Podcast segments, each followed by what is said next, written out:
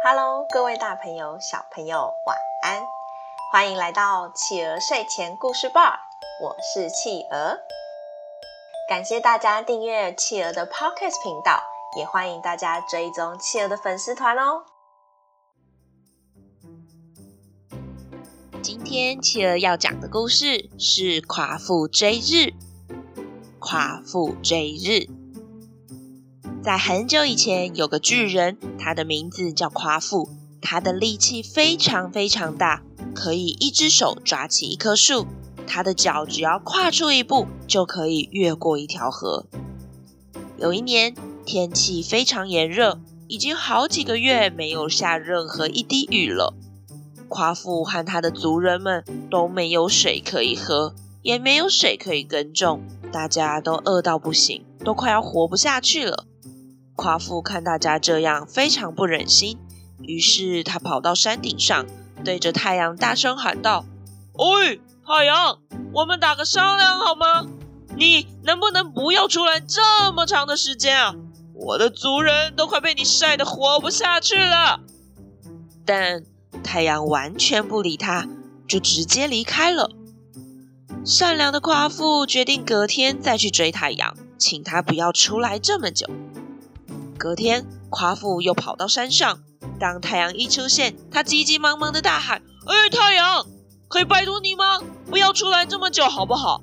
可以请你早一点回家吗？”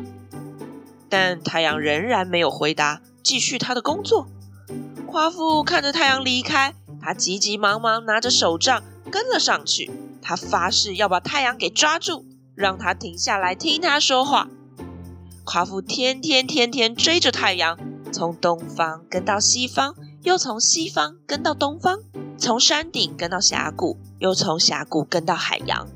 夸父追了七天七夜，可是他发现他完全跟不上太阳。啊！哎呦，哎呦，好累啊！怎么会这样呢？我我长这么高大，怎么会完全追不上太阳呢？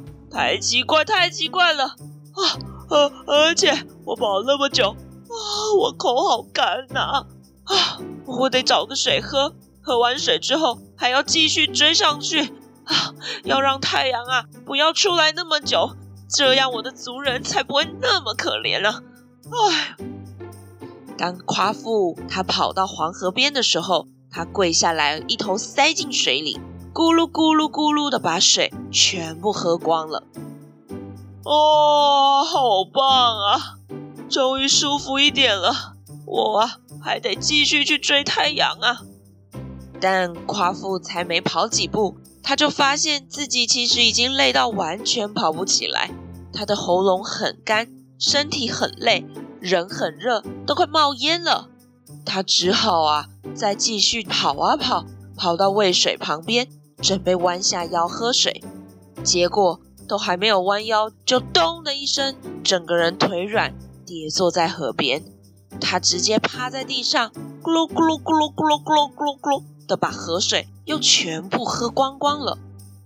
本来还想继续站起来再继续追太阳的夸父，他人才站起来，就马上累倒在地上，然后就再也爬不起来了。倒下后的夸父，他高大的身体变成了山脉，头发变成了树木。血液变成了河流，墓葬变成了一片桃树林。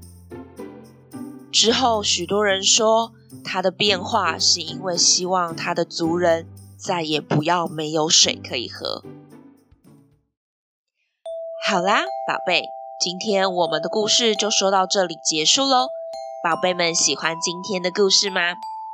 企鹅想问大家，你们觉得夸父追太阳这件事，到底怎么样呢？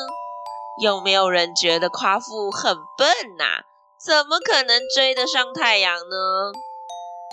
但有没有人跟企鹅一样，觉得夸父其实很伟大呢？你们知道为什么企鹅会这样认为吗？宝贝，可以请爸爸妈妈帮你们把你们的想法，在宝宝成长教师企鹅的粉丝团上面告诉企鹅哟。如果大家喜欢今天的故事也欢迎你分享给更多你的好朋友哦。我是企鹅我们下次见。晚安。一闪一闪亮晶晶满天都是小星星。